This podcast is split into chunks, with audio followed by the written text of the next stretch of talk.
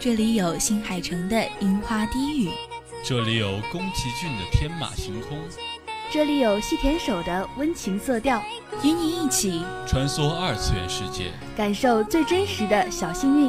欢迎收听《动漫风向标》。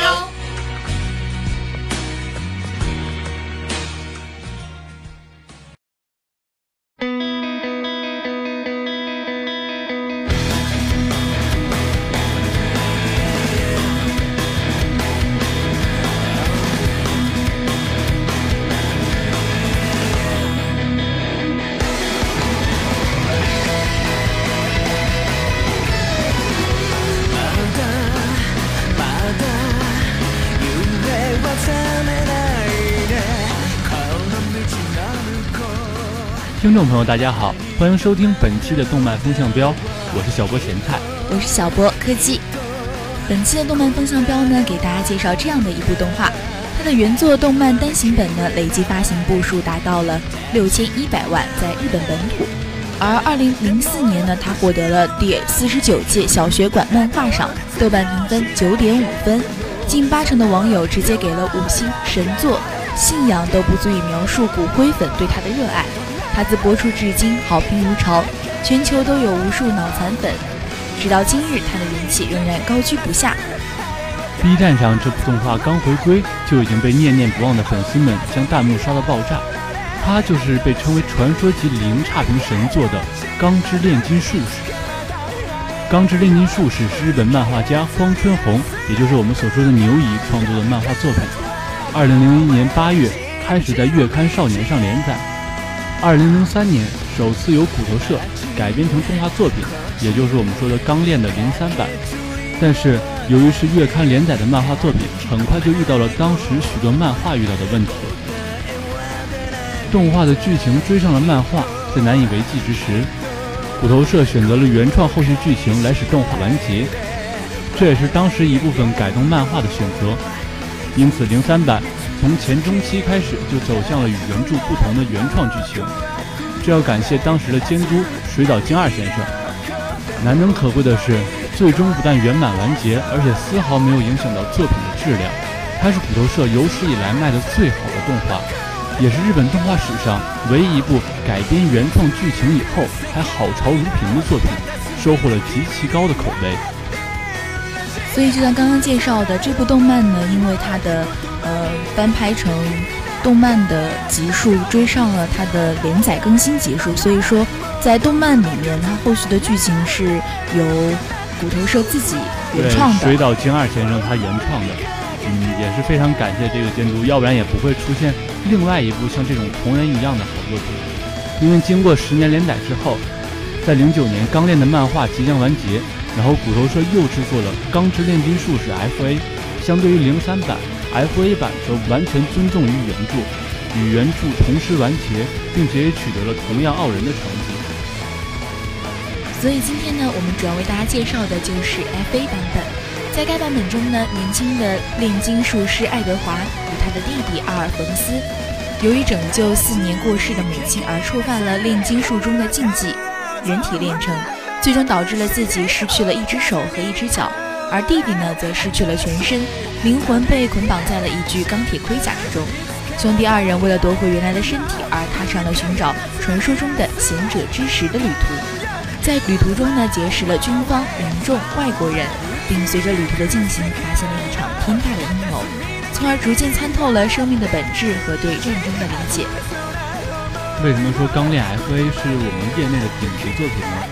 我的答案是，因为业内各种优秀的组合组合到一起，让《钢炼 F.A.》成为了我们所说的顶尖作品。首先是它的制作方骨头社，不必多说，它素来以优秀的制作水平闻名于业界，属于作品不多但几乎全部是精品的类型，典型的慢工出细活。它的代表作除了《钢炼》以外，还有《交响诗篇》《绝缘的暴风雨》《樱兰高中》《樱兰高校男公关部》。等等优秀的动漫作品。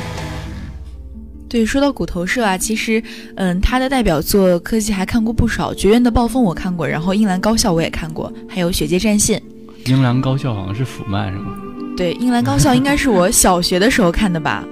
对，是属于小学时候那种那个时候回忆是吗？对，然后那个时候的出的出来的那些美型的，嗯，男高中生，然后嗯，富有因为骨头社它向来都是以那种特别特别精美的动画作品，就是画质特别好，然后动画呀特别流畅，所以说就是当时印象特别深，尤其在小时候，很多动漫都是很粗糙的。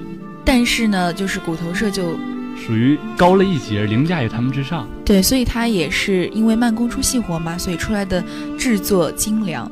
然后包括《雪界战线》也是，就是虽然说好像在本土评价不是很好，但是科技也觉得非常值得推荐的一部动漫，也是属于为数不多的柯基喜欢的热血激战番吧。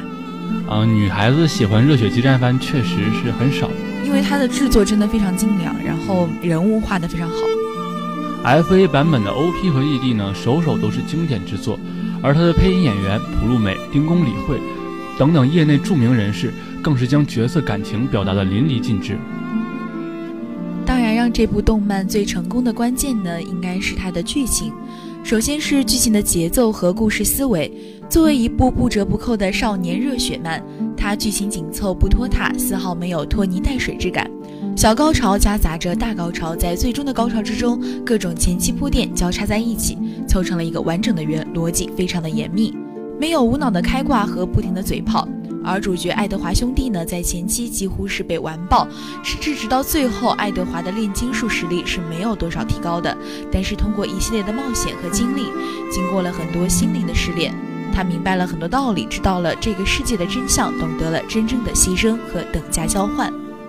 到了动画的最后呢，旅途的终点，所有的人，包括逝去的灵魂，都得到了救赎。这不是简单粗暴的打鸡血，而是面对风雨飘摇的境地，深刻的渗透进骨血里的人性之美。另一方面是故事内容，无论是合成兽还是人造人的故事，都感人至深，人物刻画生动形象。尤其是故事的起源之一伊修瓦尔战役，它表达了作品的主题之一反战，这是整部作品里最重要的历史事件，产生的影响贯彻了作品始终，也影响了作品中无数的角色。简单来说，这场战役就是国家利用参战的国家炼金术士们，达到了战争胜利的结果。因为国家炼金术士的炼金术威力巨大，使得战争几乎成为了单方面的屠杀。虽然战争结束了，但是活下来的炼金术士们却面对着心灵的拷问。战争的开始与战斗的意义越来越模糊，而胜利带来的伤痛也越来越锋利。战争之后远不是和平，而是绵延不止的阵痛。而其中最为重要的，让其升华为经典的，则是作者对于生命、自然以及人性欲望动摇的深刻思考，不含丝毫的浮夸华丽。人类世界里有的东西，包括思想、世界、人性、哲学，几乎都有很深度的涉及了，让每个人物都有了内涵，让作品都有了灵魂。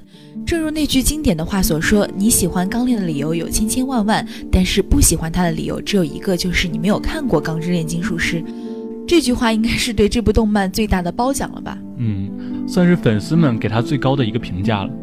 其实柯基没有看过《钢之炼金术师》啊，但是比较注意的是，芹菜的稿子里面提到的，就是他对于战争的思考。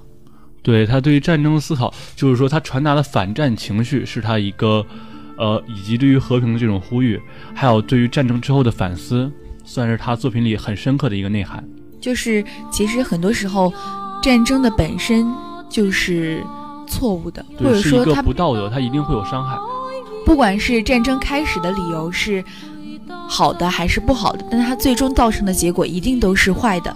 对他这样说的是，呃，有很多话说好，说的很好，就是说战争是没有正义的一方的，因为到后期两方面都是互相的一个杀戮，到最后的话是没有一个真正的正义的。